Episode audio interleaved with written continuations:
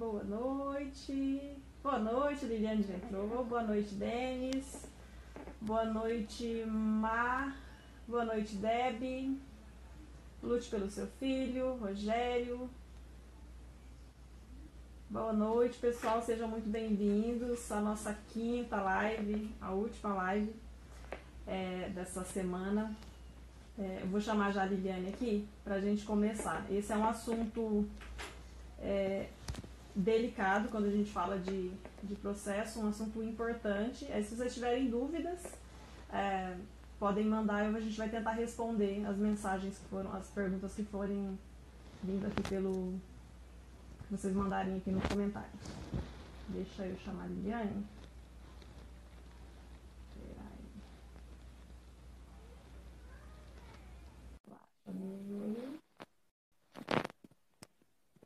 Vocês estão me ouvindo bem, gente? Olá, boa noite a todos. Boa noite, Lilian. Tudo bem? Tudo já, e você? Tudo bem também. Boa noite a todos. Prazer.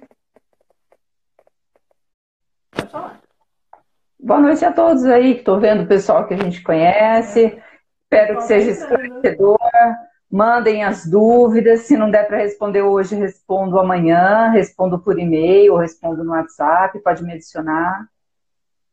Sim, sim. É... Bom, Liliane dispensa apresentações, né? Para o pessoal, pessoal que está aqui. Ai, ai. Mas apresente-se, Liliane, fale um pouquinho de você, porque acho que talvez, talvez tenha algumas pessoas que não vão. É, pode ter, tem alguns fale nomes aqui que eu, que eu não conheço. Meu nome é Liliane Cante, eu sou psicóloga jurídica, atuo em varas de família e algumas varas criminais, mas quando são processos decorrentes é, de falsas acusações né, de abuso pós-divórcio. Então, nesse sentido, eu atuo na criminal, fora isso, não.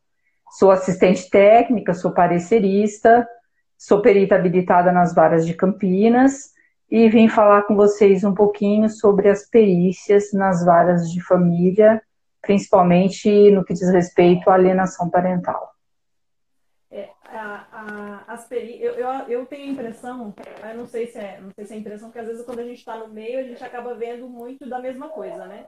Mas é, eu tenho a impressão de que as pessoas é, elas não, não têm noção da, do, do, tamanho da importância da perícia, né? No, nos processos de alienação parental. É, é eu. Pode falar. Não, pode terminar, pode terminar. Não, e o que eu vejo que acaba acontecendo é que no final das contas, embora os juízes tenham condições, eles possam é, decidir com base no que eles entendem, no que já está ali no processo, inclusive a lei fala em ato de alienação parental, não fala em síndrome, né? Portanto, se você apresenta o ato, está ali demonstrado o ato de alienação parental, às vezes está claro, inclusive a pessoa está declarado ali por mensagem de texto, de áudio, que a pessoa está querendo mesmo ah, é afastar, eu não quero que você não vai mais ver. Então, assim, o ato de alienação parental e a intenção de afastar estão claros, mas ainda assim o juiz não decide com base nisso, ele manda para a perícia. Né? É. A gente costuma brincar que o setor técnico acaba sendo a pia de Pilatos, né? Os juízes lavam as mãos, mandam lá para a equipe técnica decidir, e no fim da história acaba sendo uma sentença velada, né? O que a perita, ou as peritas, né, do serviço social e do, do psicológico, o que elas entendem ali como sugestão ou o que deve ser, o Ministério Público geralmente segue e o juiz segue o, a opinião do MP. Então acaba o setor técnico definindo o que vai acontecer. E aí, quando tem erro né, da equipe técnica em confundir alienação parental com síndrome da alienação parental, que são coisas distintas, Eu queria que você acaba... um pouquinho disso, do que é, é alienação parental, o que é a síndrome da alienação parental, falar um pouco dessa confusão que acontece, inclusive, e, e, e, e muito, né, é, entre os peritos. Acontece muito, eu particularmente nem estou usando mais o nome alienação parental, eu estou chamando de afastamento parental. Porque às vezes, quando as crianças são muito pequenas ou são bebês, não há alienação no sentido da interferência psicológica do adulto para que a criança repudie o genitor? Porque o bebezinho não sabe de nada, né? O recém-nascido, crianças pequenas não sabem de nada. Então eu estou usando afastamento parental. Também para evitar essa confusão, eu acho que fica mais fácil. Eu tenho elencado o que acontece, então eu faço perguntas. É, a mãe ou o pai, né, às vezes o avó, está dificultando o contato? Está é, omitindo informações médicas, está omitindo informações é, escolares, eu estou colocando explicitamente as perguntas para evitar a confusão. E eu estou colocando assim uma introdução da diferença da síndrome, que é a síndrome, né? Apesar de todo mundo falar que não existe, então também estou trocando esse nome síndrome para não gerar polêmica e estou falando comportamentos comumente encontrados em crianças né, que são afastadas ou crianças que têm pacto de lealdade, é, a lei ela não fala que a criança pre precisa apresentar isso. Por exemplo, um bebê que está sendo afastado, um bebê que o pai não está conseguindo ver, ou, que a mãe não está conseguindo ver, tem avós que tomam o bebê da filha, assim, tem né, o agente alienante, eu uso o agente alienante, porque pode ser homem, mulher, mãe, pai, avós maternos, avós paternos, é, às vezes está dificultando o contato, escondendo a criança que é pequena, mas quando essa criança vê o genitor, ela vai rir, ela vai pular para o colo, os vínculos estarão preservados. Muitas vezes, crianças que ficam muito tempo sem encontrar com o outro, se encontram no setor técnico e está tudo maravilhoso, como se tivesse visto ontem. E daí a perícia fala: não tem alienação parental, porque os vínculos de amor e afeto estão preservados. Não é isso, a lei não fala. A lei não fala tem vontade de morrer. O advogado é. do outro lado tem vontade de morrer. Fala, ai meu Deus do céu. Em nenhum momento a lei fala que a criança precisa rejeitar, repudiar. Fala só lá em cima, mas no restante dos atos, não. Então, a gente tem que ver que esses atos todos que estão descritos na lei, a longo prazo é que vão é, fazer a criança repudiar o genitor, porque ela vai ter uma sensação de abandono afetivo muito grande, dependendo do tempo que ela ficar sem encontrar né, com essa mãe ou com esse pai.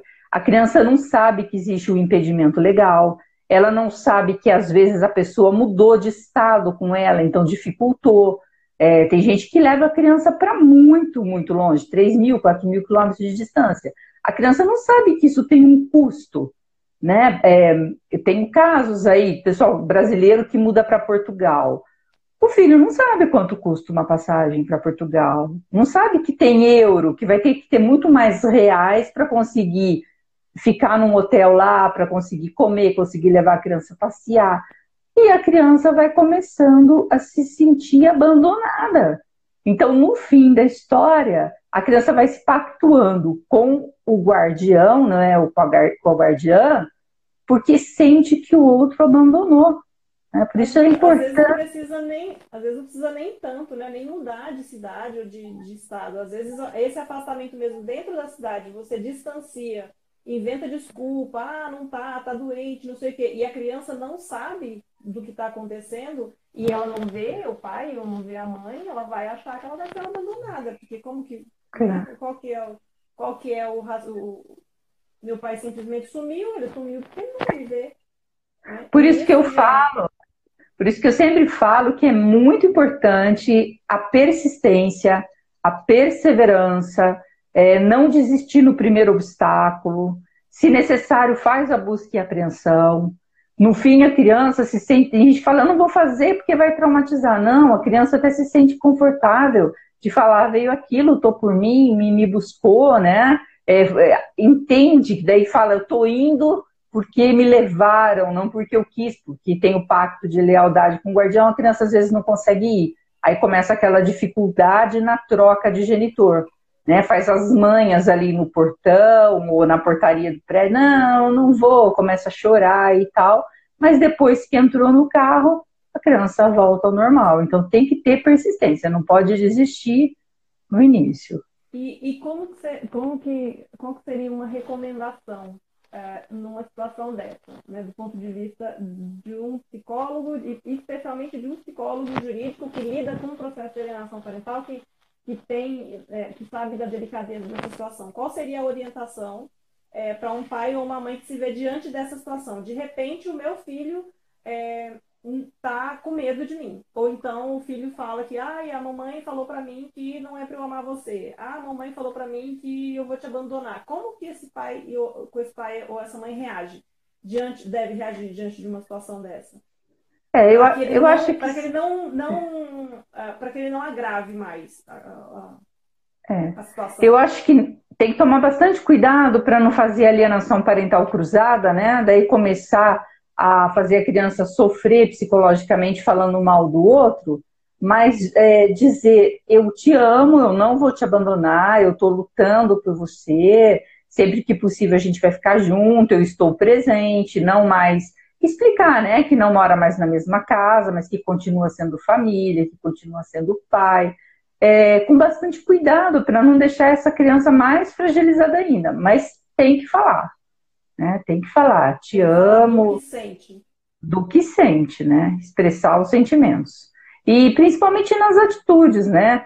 Carinho, brincadeira, se dedicar ao filho, não ficar ali no celular. Tem gente que pega a criança no dia de convivência e no fim da história não sai do celular. Então a criança fala, pô, vim para cá, né? Para quê? E daí acaba não querendo ir, não por alienação parental, porque realmente não tem o que fazer, né? Eu vejo muito pais ou mães reclamando que o filho não quer ir, e aí quando a gente vai entrevistar o filho na situação, na situação da perícia, o filho fala. Ah, a pessoa dorme o dia inteiro, ou não, ou não sai do celular, não sai do computador, então realmente é chato, não quero ir, porque é chato. Isso mais com adolescentes, né? Então tem que realmente se dedicar, né? Pegou, tem que se dedicar à criança. Essa, essa é uma situação que, que eu vejo também, e, e eu sempre falo, assim, tem, eu tenho acho que algumas postagens aqui no meu Instagram onde eu falo a respeito dessa necessidade de você se fazer presente na, na vida do filho. É, não claro. presente só de corpo, né? Não só de corpo presente, mas, mas criar memória afetiva. É você estar ali de verdade e se vincular com aquele filho, porque senão não, não tem jeito. Às vezes, às vezes a sua presença a sua, a, a, sua ausência na presença dói muito mais do que se você não tivesse, tivesse desaparecido de, de, de vez.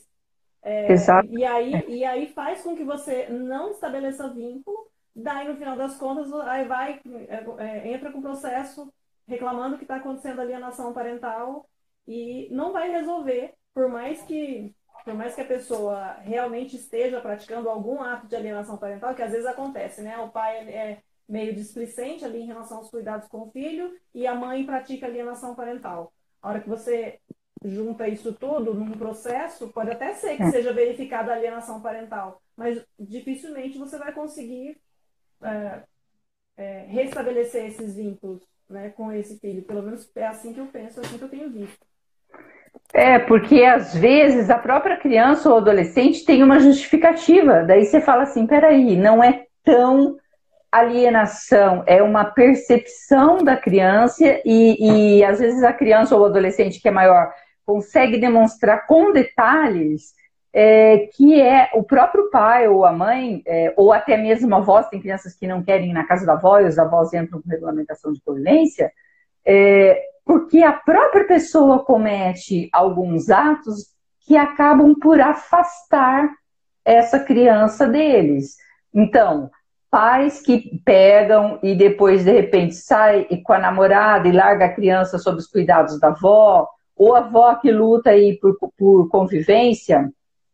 Tem um caso, isso é um caso real. Lutou, lutou pela convivência e pegou a criança, leva a criança o tempo todo na igreja.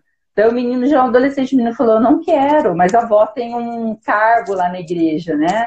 Ele falou, eu não quero ficar, é chato, eu, eu não quero ir por, por mim mesmo, né? Não, não, é, não é minha mãe que está influenciando, não, é porque o, o programa, para mim, no meu entendimento, é muito chato. Então tem que tomar cuidado, nem tudo é alienação parental. Alienação parental. É, é. Tem, tem um, eu conheço um caso de uma pessoa que sofreu, um pai que sofreu alienação parental ele foi realmente afastado, teve vários problemas, teve que entrar com processo para conseguir restabelecer o contato com, com a filha, eh, com o filho. E, e aí, no final das contas, conseguiu restabelecer o contato. Só que quando ele ia pra, quando ele é, estava nos momentos de convívio com, com esse filho, ele falava mal da mãe. E aí já tá. era também um adolescente. O que, que aconteceu? O menino começou a rejeitar o pai. E aí teve um outro processo reclamando alienação parental. Quando chegou na perícia, o que, que aconteceu?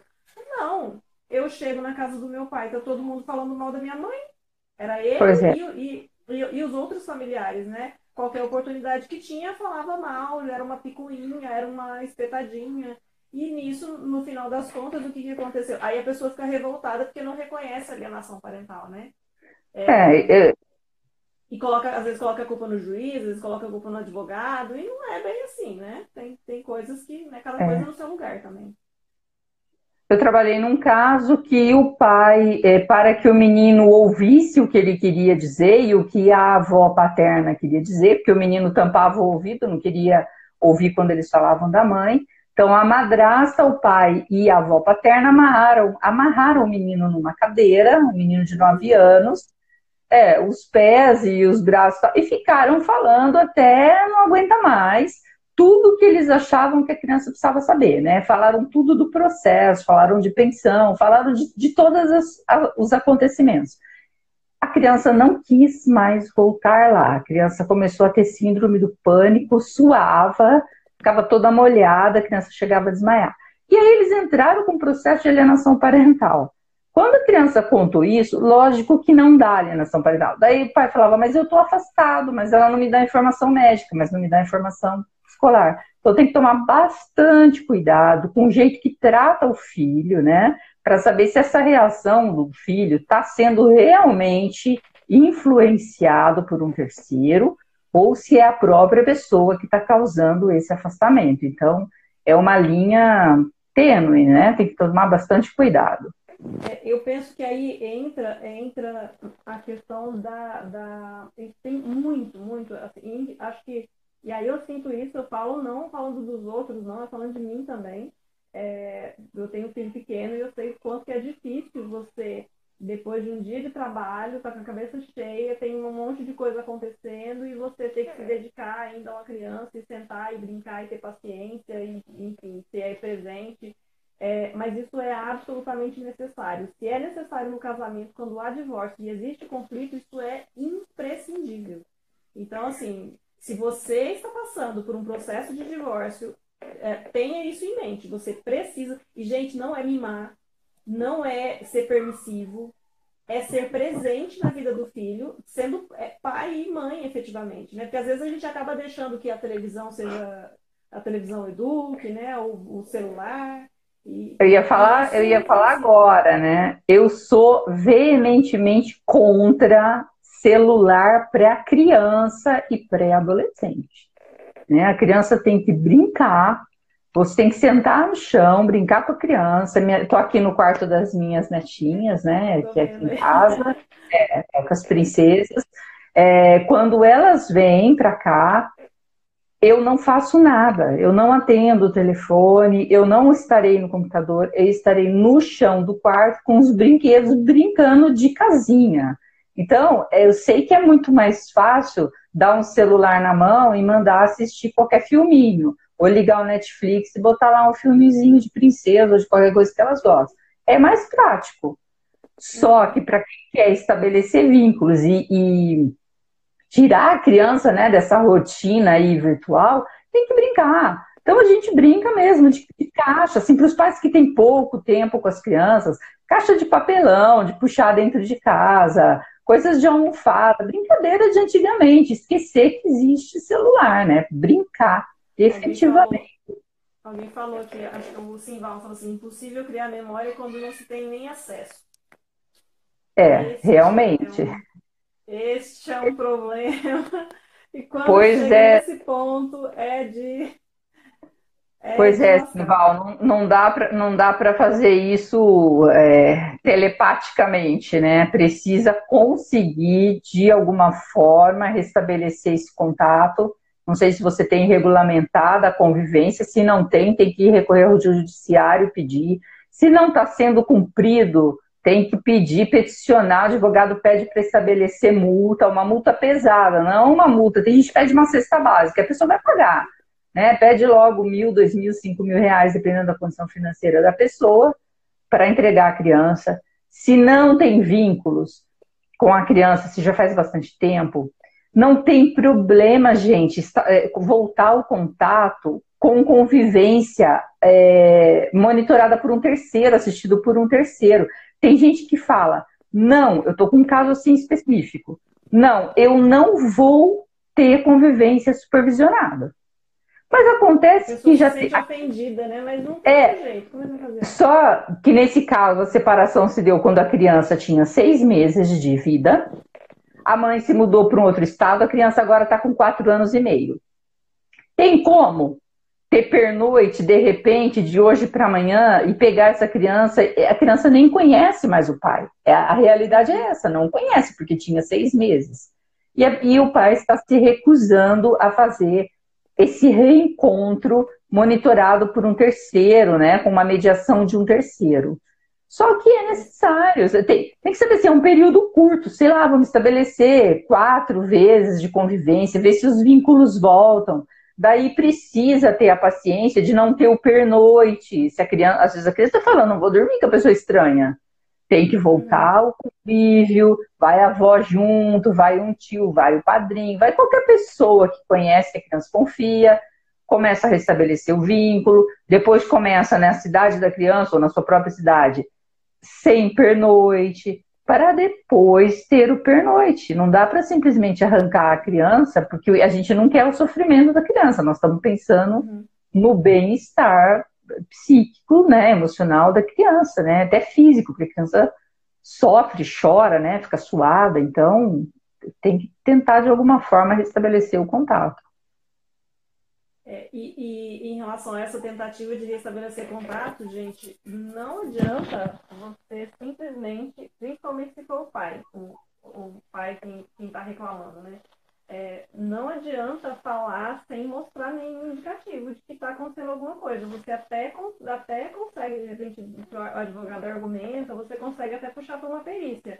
Mas se você não tem prova, se você não tem nada, que eu, eu tenho visto é, é, alguns processos de que o processo chega seco, não tem nada. É. As, pessoas, as pessoas têm lá um milhão de mensagens de, de, de, de WhatsApp, de conversa, que daria para você indicar, pelo menos, que, olha, isso aqui, porque às vezes o advogado, não tem como você fazer uma petição e colocar tudo no, na petição, né? É, você tenta colocar algumas coisas, mas não dá para colocar tudo. É, então o advogado precisa fazer uma petição e precisa juntar algum, algumas coisas para fazer o link entre, a, entre a, a aquilo que ele está dizendo e uma, e uma eventual prática de alienação parental. Isso precisa estar no processo. Se não tiver, o juiz não vai, o perito não vai levar em consideração, que aí são aquelas sutilezas que está ali naquela conversa, né? aquelas coisas que, é, que, que ficam demonstradas ali a partir daquela conversa, e então não tem como sair um laudo que vá dizer que está acontecendo, que tem algum problema ali naquela convivência. Né? Isso é. precisa ser isso precisa ser observado. É, sempre que possível, oriento, estou falando agora como, como perita, né? É, pensar em quem vai ler os autos. Tem muitos processos que a gente vê o pessoal mandar as conversas de WhatsApp, aquelas em forma de texto. Então fica lá 100, 150 páginas, às vezes a pessoa tem muita coisa, muitos anos de conversa, com tudo misturado. Então, desde quando era tudo bem, antes do litígio, Oi, você vai passar aqui pegar? Oi, né? Então, essas coisas não interessam e cansam quem vai ler. Né? A, a rotina é, do perito é exaustiva. É, a maioria das varas né, de todo o estado de São Paulo, acho que do Brasil todo, está com pouca gente para trabalhar. Os concursados de 2017, ninguém foi chamado. Então, tem muita gente de licença saúde, licença maternidade, muita gente se aposentando. Tem peritos que estão com 800, 1.200 casos em fila de espera. Tem fóruns que estão marcando perícia para 2022. Alguns fóruns não tem ninguém, está emprestando de outros. Então, cidades pequenas, a pessoa atende três, quatro cidades. Cada dia da semana atende uma cidade. Isso vira um caos. Caso, sim. É, então, e assim, aí... aí não tem nem o que fazer, porque não é nem que não tem, assim, até tem. O problema é que não dá conta, e aí isso demora anos. Não dá conta. É, então, sempre que puder facilitar a vida de quem lê, né, juntar realmente os prints, eh, print eu acho melhor para ler do que aquelas conversas corridas, e juntar o que é de interesse, o que está mostrando alienação parental. Não adianta bom convívio, tem gente que bota tudo, né, assim, de 5, 6 anos, não adianta, fica aquele monte de página, a pessoa não vai ler. E colocar Toda... e contextualizar também, né? Porque eu acho é... que não adianta você colocar mensagem solta lá, você coloca cinco anos de conversa e você não contextualiza nada. Você só fala, ó, tá acontecendo alienação parental. E, Exato. E, aí? Tipo, você e ficar esperando que, que alguém vai ler, né? Então, não, assim. Tem... mais que leia, porque às vezes, isso acontece muito comigo. Às vezes o cliente manda para mim as conversas, eu, eu sempre peço, na consulta, eu peço, olha, envia para mim o que você tem de prova, o que você considera de prova, eu vou dar uma olhada, eu vou avaliar, e aí, se eu tiver alguma dúvida, eu te falo, e a gente senta e conversa na, na, na consulta, e eu te digo o que, que é possível fazer.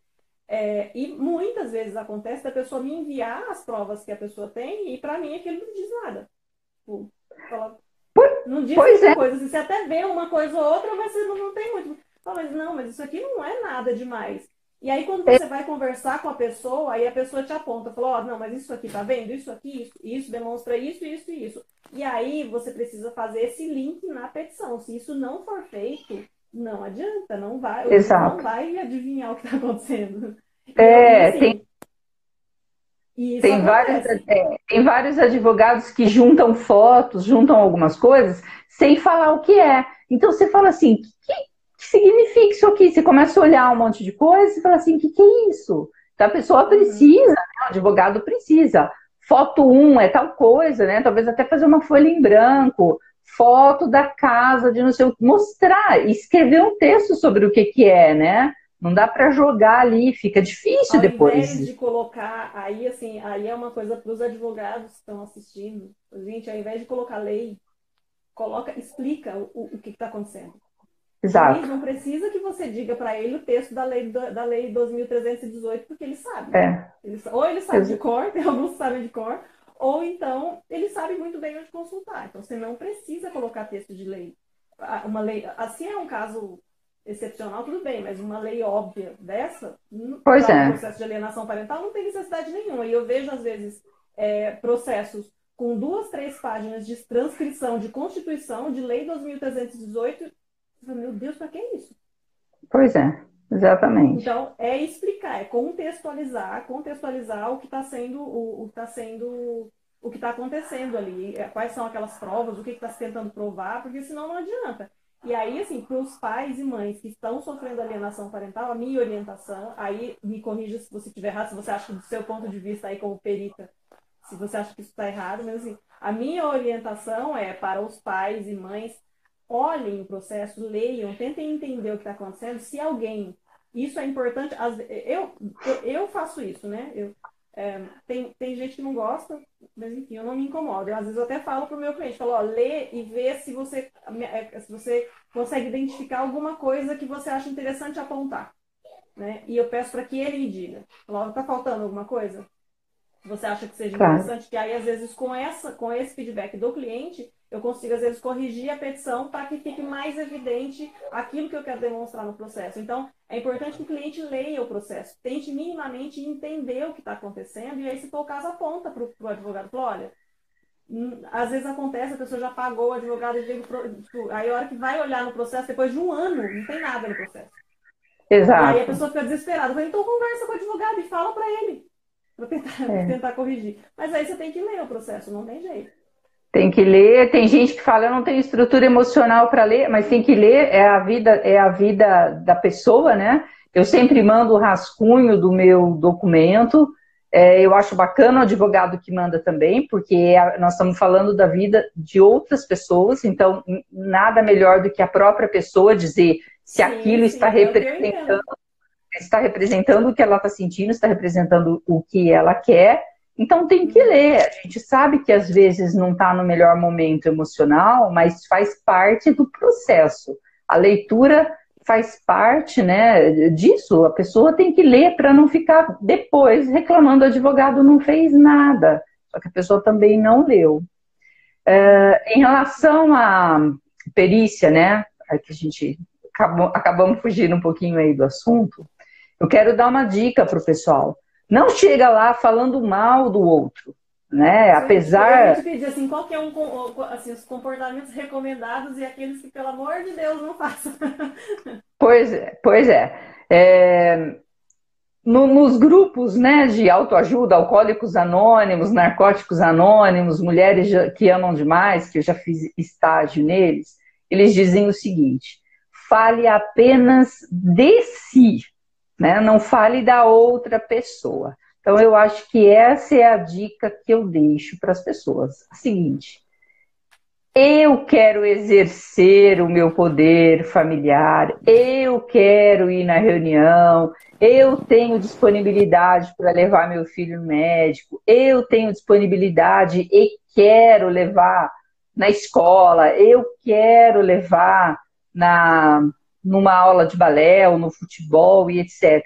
Não adianta ficar só falando mal, né? Às vezes fala muito mal da sogra, que é a pessoa que cuida, ou fala muito mal da mãe da criança, mas tem que mostrar as suas qualidades. Porque senão lá atrás vai vir na conclusão lá do laudo que a pessoa está inconformada com a separação, só ficou falando mal do outro, ainda acaba se virando ainda o negócio de alienação parental contra quem está pedindo, né? Vai falar, é, quem negriu foi a pessoa, né, o próprio requerente é que acabou denegrindo a imagem. Então fale do desejo de exercer a maternidade ou a paternidade, fale das suas qualidades, das suas competências, da sua aptidão, no lugar de ficar falando mal da outra pessoa, né? Porque já vai estar ali nos autos mesmo. Então, na entrevista, não precisa falar, a pessoa vai ter lido, né? Deixa, deixa o outro que fale mal de você. Então a pessoa tem que, que falar de si, né? Dos seus, dos seus desejos, da sua convivência.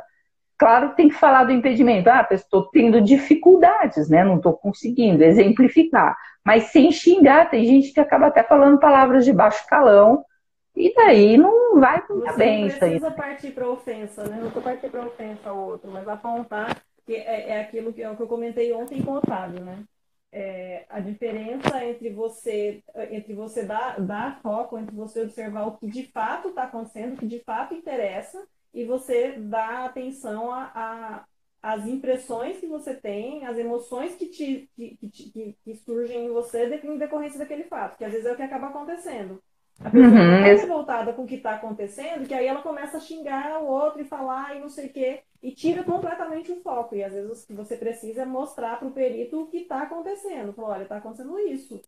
Né? Não é... é... E aí não interessa se o outro é bom caráter, se não é bom caráter, não cabe a você fazer essa avaliação ali diante do, diante do perito, né? É, não re... contra você. É, uma outra dica é não responder mensagens de WhatsApp, de e-mail quando tiver sangue quente, né? Essas coisas todas vão parar no processo. Então, receber um e-mail que você ficou com raiva, você achou injusto, é, não concordou, escreve ali no Word, relê, pede para outra pessoa ler, manda para advogado, se tem assistente técnico, manda assistente técnico pensa duas vezes, dorme, responde no outro dia, porque às vezes a pessoa se descontrola e aquilo acaba virando contra, né? Quem, quem era o alienado acaba sendo visto pela perícia como o alienador ou como uma pessoa inflexível, como uma pessoa briguenta, ou daí um perseguidor, daí consegue, a outra consegue uma medida protetiva baseada na Maria da Penha por causa das ofensas ou do número de xingamentos que teve ali no, naquele e-mail ou no WhatsApp, ou a pessoa se descontrola e começa a mandar um monte de mensagens, coisa assim de 300. Tem uma pessoa que mandou 300 mensagens, a mulher foi na delegacia, falou, tá me importunando, não tenho mais vida, né? Mandou no mesmo dia 300 mensagens. Então, para evitar né, uma medida protetiva, tem que ser sensato. Né? Para, respira, vai tomar café, faz outra coisa, dá uma caminhada e não responde na hora. É, porque senão a tendência, a tendência é piorar mais ainda o negócio. Com certeza. Aqui, se, é, se eu disser que solicitei perícia e o juiz falou que esse negócio de psicologia era besteira. Eu não sei, fim eu teria que ver o processo para poder falar, mas é, pode ser que não tenha, não tenha elemento suficiente no processo para indicar que o que está acontecendo é realmente alienação parental, porque o que, que acontece, na verdade, é, não tem elementos para que o juiz é, entenda que é necessário designar uma perícia. É, porque, às vezes, às vezes porque na, a, a lei da alienação parental, ela não diz que o, que o, que o, que o juiz ele tem que mandar para a perícia. Ele pode fazer isso. Se ele identifica, e a lei fala em indícios de alienação parental. Então, se ele está olhando o processo e ele verifica os indícios de alienação parental e ele não considera que aqueles indícios dão segurança suficiente a ele para ele decidir, ele pode mandar marcar uma perícia. Ou se ele entende que não, isso aqui é bobagem, isso aqui vocês vão resolver de outra forma, ele não precisa marcar a perícia. Por isso, a necessidade de você demonstrar os atos de alienação parental, né? Então, precisa, sei lá, 30 conversas de, de, de WhatsApp, mensagens, às vezes mensagem, é, rede social da pessoa, que às vezes ela posta coisas, fala, é, que, que é, coisas relacionadas aos, aos filhos, é, é, gravação de conversas, mesmo conversa pessoalmente, por telefone, isso tudo precisa ser juntado no processo. Eu já, já, já peguei caso, agora não faz muito tempo, inclusive, é, eu, eu comecei a trabalhar em um processo que já estava rolando desde 2017 e desde 2017 não tinha regulamentação de convivência no processo. E é. o pai estava simplesmente na mão da mãe, ela deixava se ela queria, do jeito que ela queria, e por que que não tinha nenhuma regulamentação de convivência? Porque houve uma decisão lá no começo do processo, lá em 2017, depois disso um monte de coisa aconteceu, o cliente mandou as mensagens todas é, repassava para o advogado tudo o que estava acontecendo, mas nada disso foi juntado ao processo. Então, não tem como o juiz adivinhar que a coisa está feia, entendeu? Então, essas coisas precisam ser juntadas no processo. Então, se, e se não tiver lá, ele pode não marcar perícia, ele não é obrigado a marcar perícia. Pode é. ter acontecido isso, mas teria que ver o processo, né? Para quem não regulamentou ainda a convivência, vai uma dica aqui. É, a pior coisa que pode ter é a tal da visita livre. A convivência livre. Esse convivência livre parece que é uma coisa bacana, mas é a maior armadilha do mundo. Porque se você quer pegar a criança sábado, a mãe vai falar, nós vamos para a praia. Né? Ou o pai, ou quem estiver é, cometendo o afastamento. Você quer pegar no, tal, no dia do teu aniversário? Ah, hoje eu já marquei alguma coisa. Então, o livre acaba a pessoa nunca mais vendo filho, né? É uma roubada.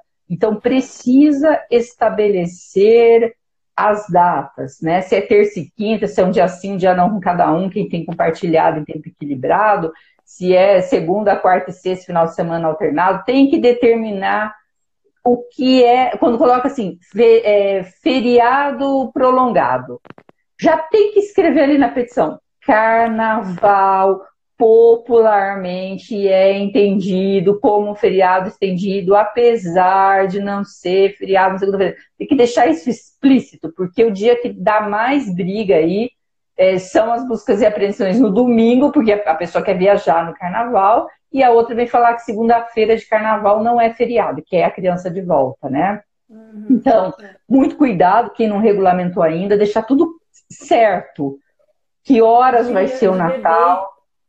De bebê pois é. também, a regulamentação de convivência precisa ser muito minuciosa para evitar confusão. Assim, quanto mais minuciosa Ex for, melhor.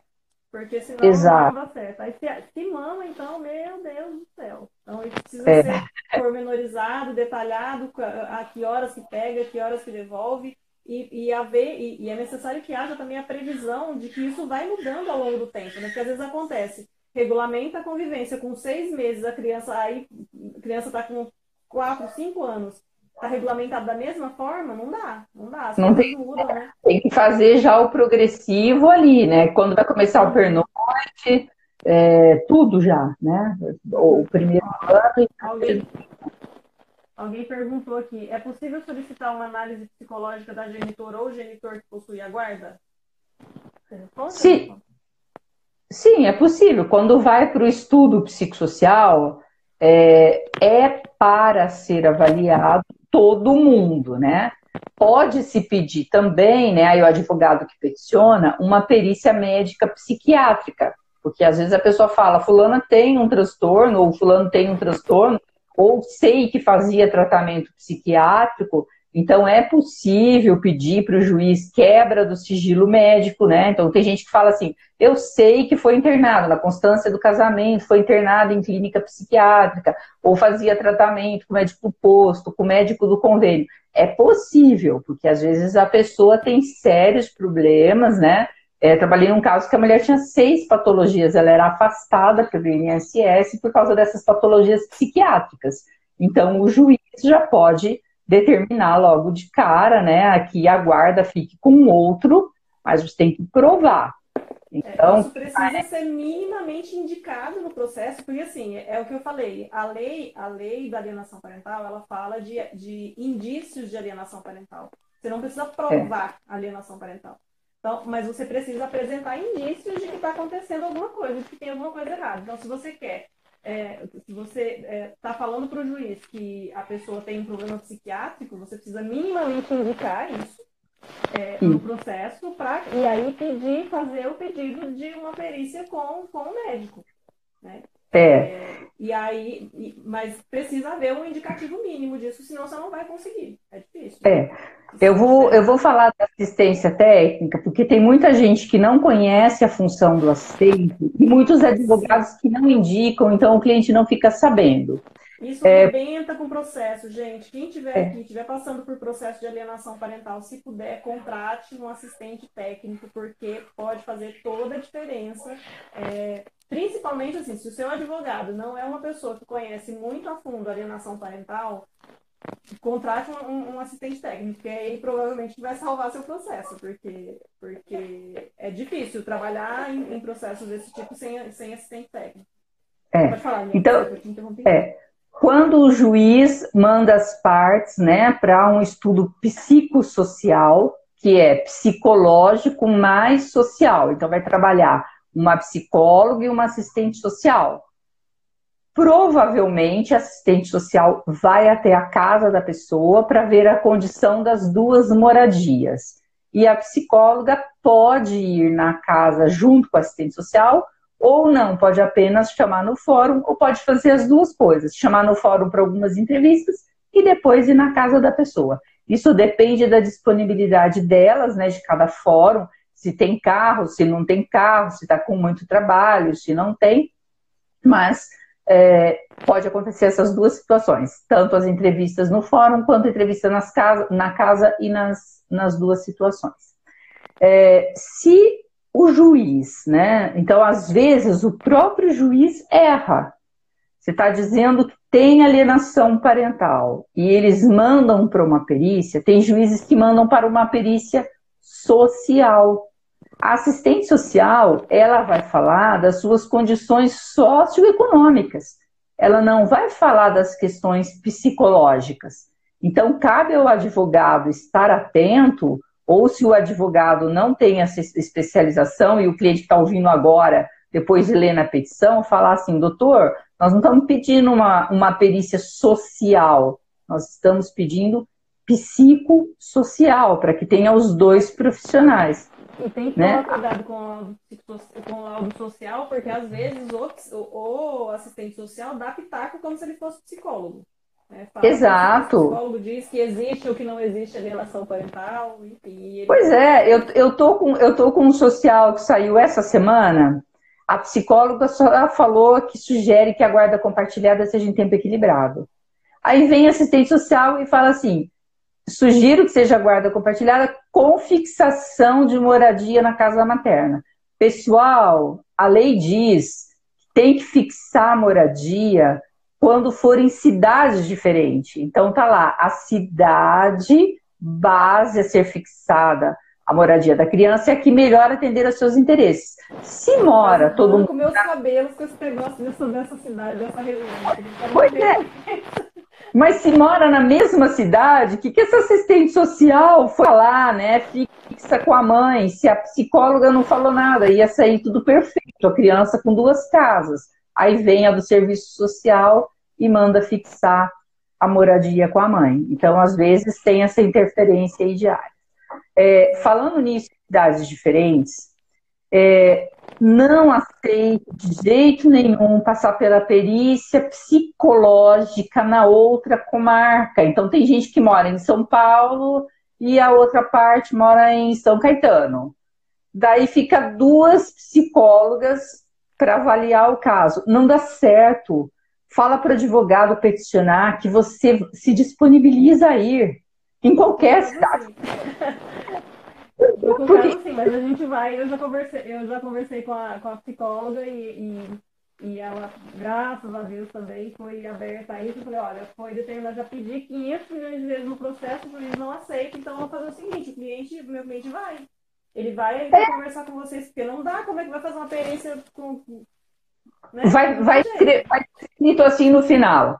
Essa perícia é parcial, porque a outra parte mora em outra comarca, não foi possível entrevistar nem fazer a observação da dinâmica da dupla mãe e filho, ou de pai e filho. Então, sempre vai, vai ser parcial. E quem está eh, geralmente afastado do filho vai ser prejudicado.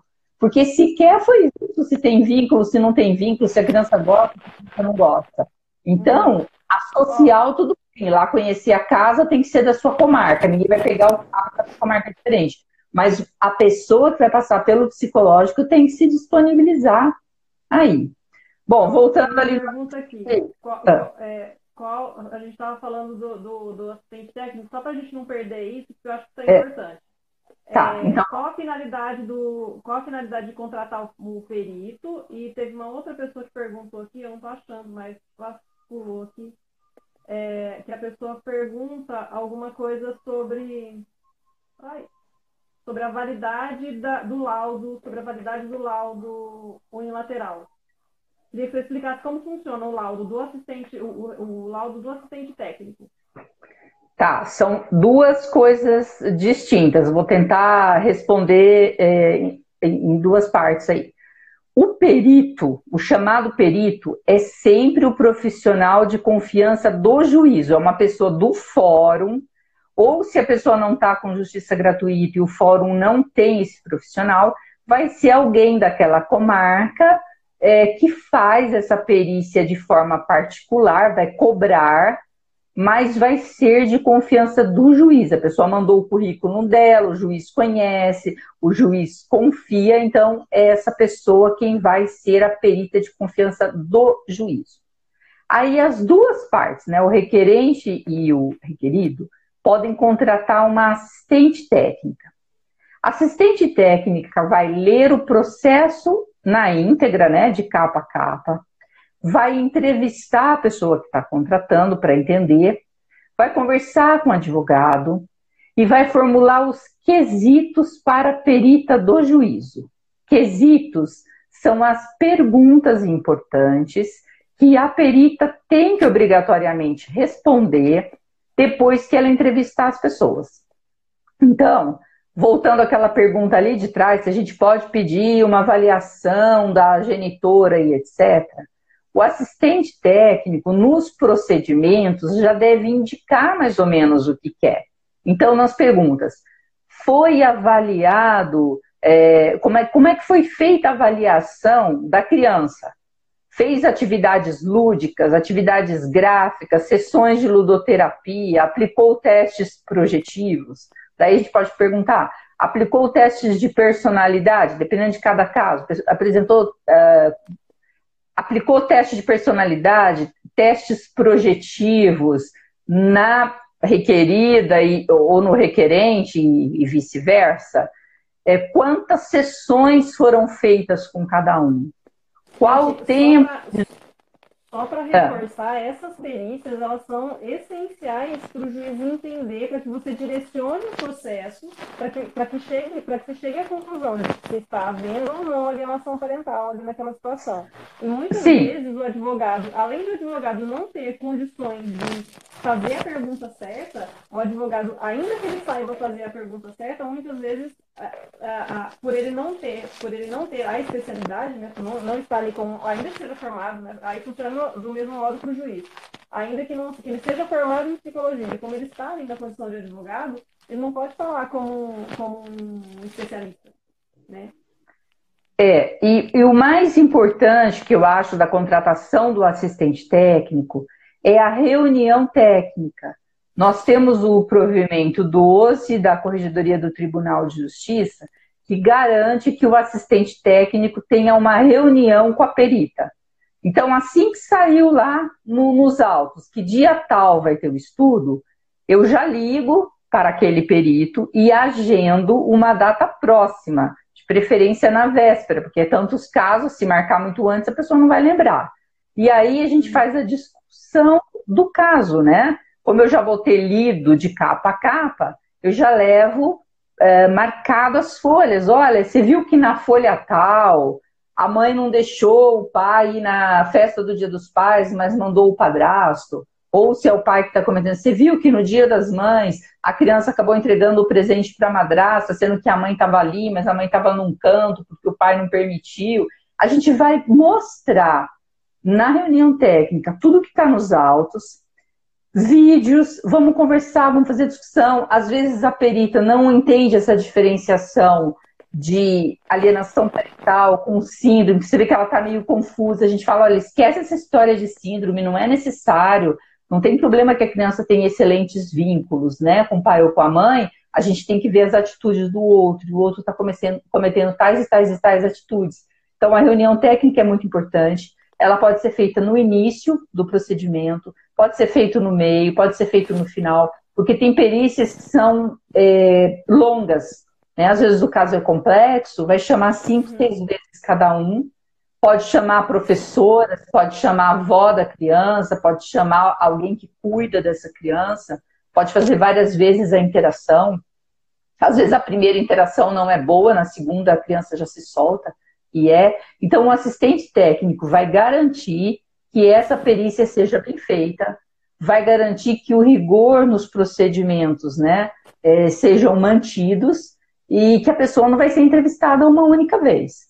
Depois que o perito apresentar o laudo no processo, o assistente técnico vai fazer a manifestação, concordando ou não concordando, e apresentando subsídios técnicos e complementos, né? Ou se está certo ou se está errado, se concorda ou se discorda, o assistente técnico pode impugnar o laudo do perito. Lógico, se tiver elementos, né? Se tiver problemas de procedimento, não tiver embasamento teórico, tem lá análise e conclusões sem embasamento teórico nenhum, a gente pode pedir para impugnar.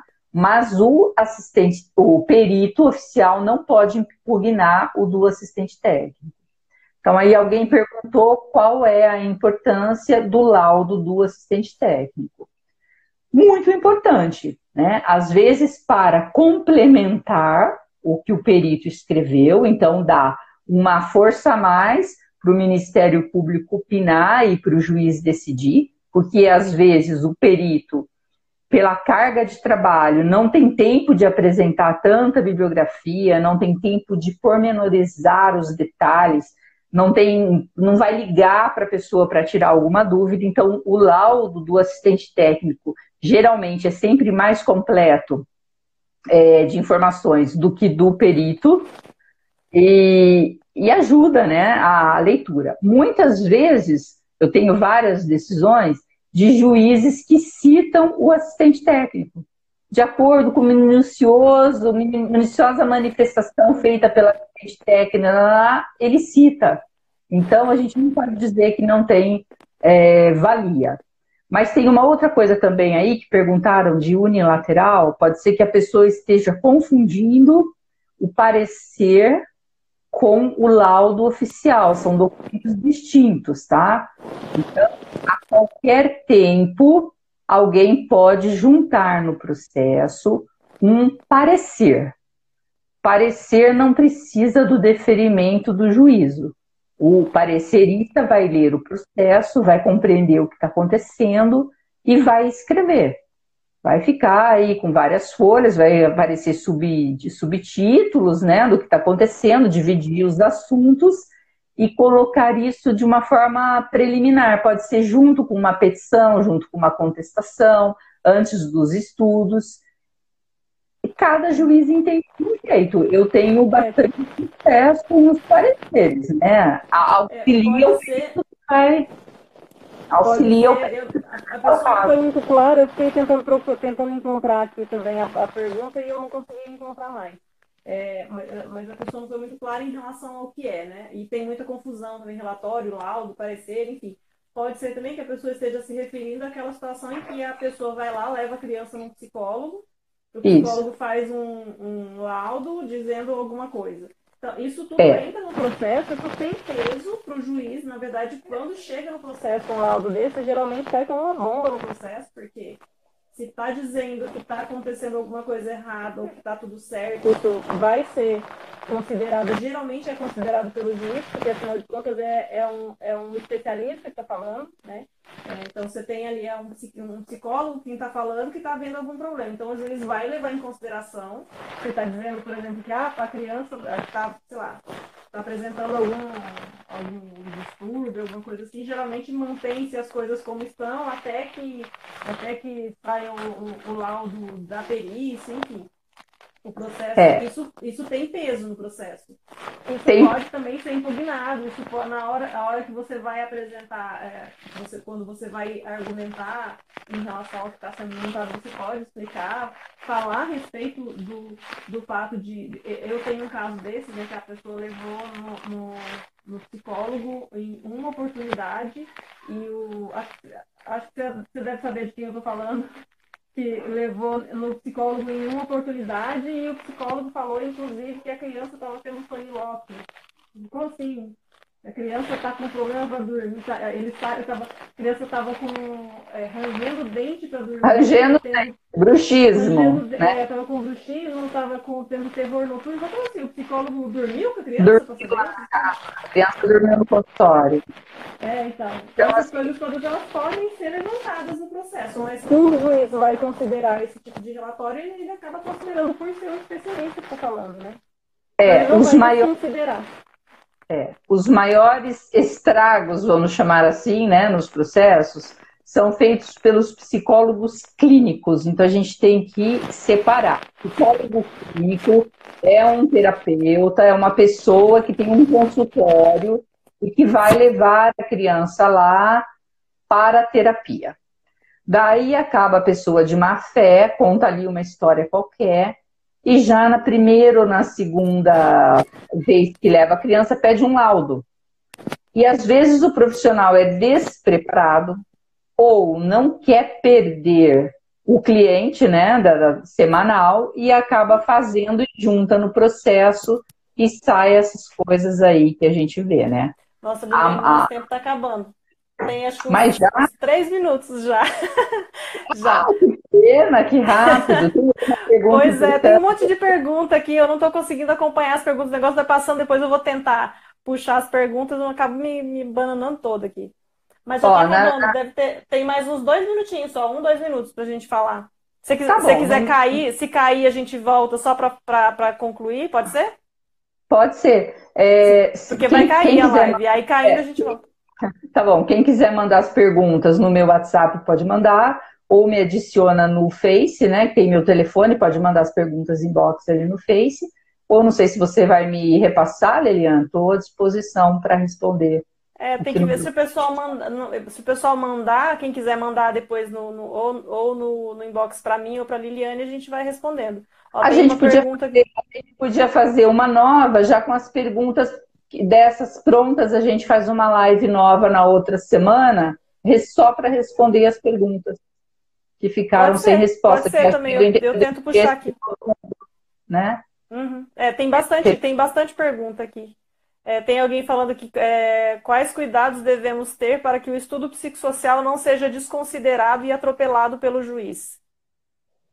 É, eu acho que o cuidado de ter um assistente técnico formulando os quesitos pertinentes. Porque quando não se tem um assistente, ou quando o advogado não faz as perguntas corretas, o perito fica meio. Ah, que pena! O perito fica no norte. Então, quem, quem... A gente já volta. Deixa, eu, eu vou encerrar, eu vou encerrar aqui. Ah, será que eu consigo? Ai, meu Deus. Peraí. Aí a gente volta. Vai cair já já. Tá bom, Aí tenta. Tá, peraí. Eu tô com medo de cair, peraí, eu vou ter que deixar, porque eu tô com medo de encerrar e eu não sei como é que salva. Eu sei que tá se, ela, se ela encerrar aqui, eu